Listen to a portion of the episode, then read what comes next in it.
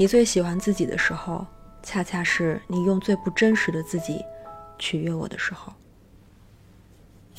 Action，Hello，大家好呀，我是超级影迷店长王瑞，一名心理学入坑十年的留美心理咨询师，这里是安慰剂心理小练，让心理学变成一种生活方式的地方。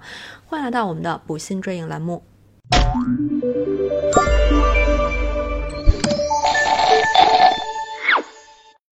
消失的爱人这部电影哈，它其实并不是一部五星佳作。但以前呢，写这个影评，我觉得初衷是因为我从电影中感受到了一点儿比较有普世价值的信息吧，那就是男人的懦弱和女人的偏执。我向来不愿意将那个性别标签化哈，因为当差异在社会规则的强化下越发明显的时候，性别战争就不可避免的开始了。但是呢，众多研究和事实都无情的为男男女女贴上了很难摘掉的标签。那这部电影当中涉及的男人的懦弱和女人的偏执就是其中一个。首先呢，还是用一句话来概括电影，就是出轨自卑的男主被变态控制的女主玩弄于股掌之中，却最终缴械投降，终成眷侣的故事。先来说男主 Nick，他自己最终承认曾经对 Amy 的追求有刻意高攀的成分。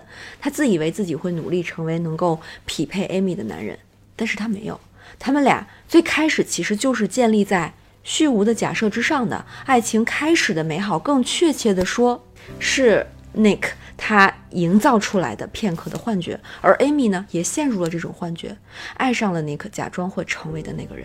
而这段感情能够得以维持，那就多亏了 Amy 的偏执了。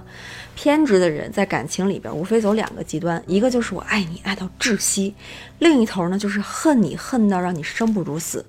所以，当 Nick 因为自己的懦弱而最终选择自己更能掌控的女学生出轨的时候，Amy 就从爱的极端切换到了恨的极端，她策划了自己的假死，并栽赃到了 Nick 身上，伪造成谋杀现场，暗中升级自己的保险，提前写好涉及被虐待的证据啊，还有假装买枪防身，然后确定一切无误后，他就投海自尽了。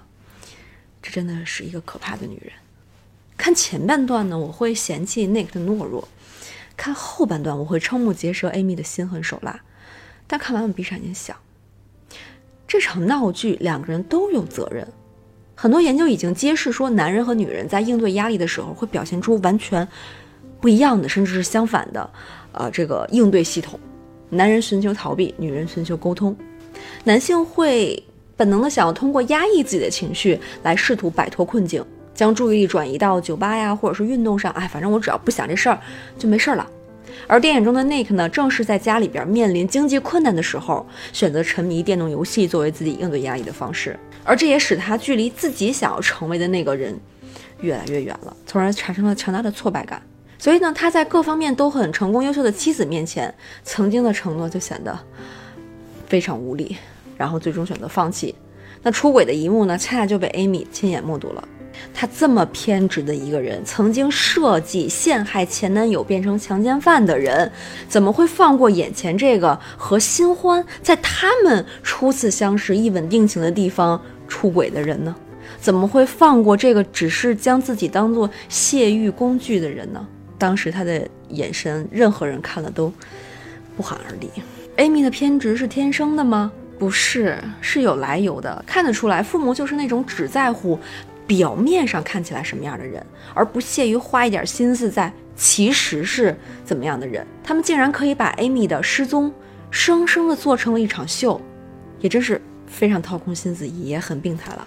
Amy 的童年呢，都是在插画中度过的。以她为原型的插画，了不起的 Amy 做过很多事，但现实生活当中的 Amy 其实一样都没有做过，很讽刺。对自己的人生从来没有掌控的他，难免将这部分需求转移到了对一段关系的控制上。最后呢，Amy 改变了主意，她不想死了，她也不想让 Nick 坐牢了，她想拿回属于自己的东西。原计划的改变呢，导致对 Amy 一往情深的这个前任痴情男做了替死鬼。Amy 眼睛都没眨的，在这个前任高潮的时候，抹了他的脖子，血浆喷涌而出。然后他就这么浑身是血的、血淋淋的就回家去了，我就这么无语的从头看到尾。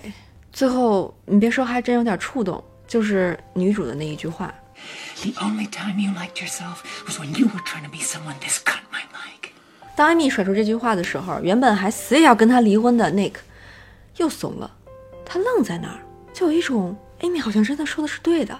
与此同时，他也意识到了自己的可悲。我发现，在感情中有一个特别有意思的事儿哈，就是也是我自己总结的一个规律：如果你觉得对方很有问题，而且你觉得甚至都是他的问题，那么你应该赶紧分手，对吧？可是你没有分手。那如果你没有分手，就一定意味着你和对方可能都是问题的一部分，只是有不同的表现方式。比如在这个电影里，Amy 显然很有问题，控制欲强，呃，手段也很变态，但 Nick 就完完全全是受害者吗？他明明可以随时离开啊，他可以不打肿脸充胖子，成为呃 Amy 心中那个完美的男人呢？这是因为那个。内心深处，他自己知道，如果脱离了 Amy 的控制，不像一个傀儡一样被他操控，成为他想成为的那样的人的话，他也根本不知道自己是谁，他也不知道自己要成为什么样的人。这就是 Nick 在最后一个镜头里的复杂情绪传递出来的信息吧？我觉得这也是我们很多人经历的困境。虽然这部电影没有给出答案，但却能够给我们一个机会，直观的感受到自己体验到的那种纠结和痛苦。这个体验，我觉得是有意义的。好了，今天的视频就到这里。最后，记得弹幕，大家可以留下你正在面对的感情当中的纠结，就是进也不对，退也不对的那种纠结。然后结合这个电影来理解一下自己吧。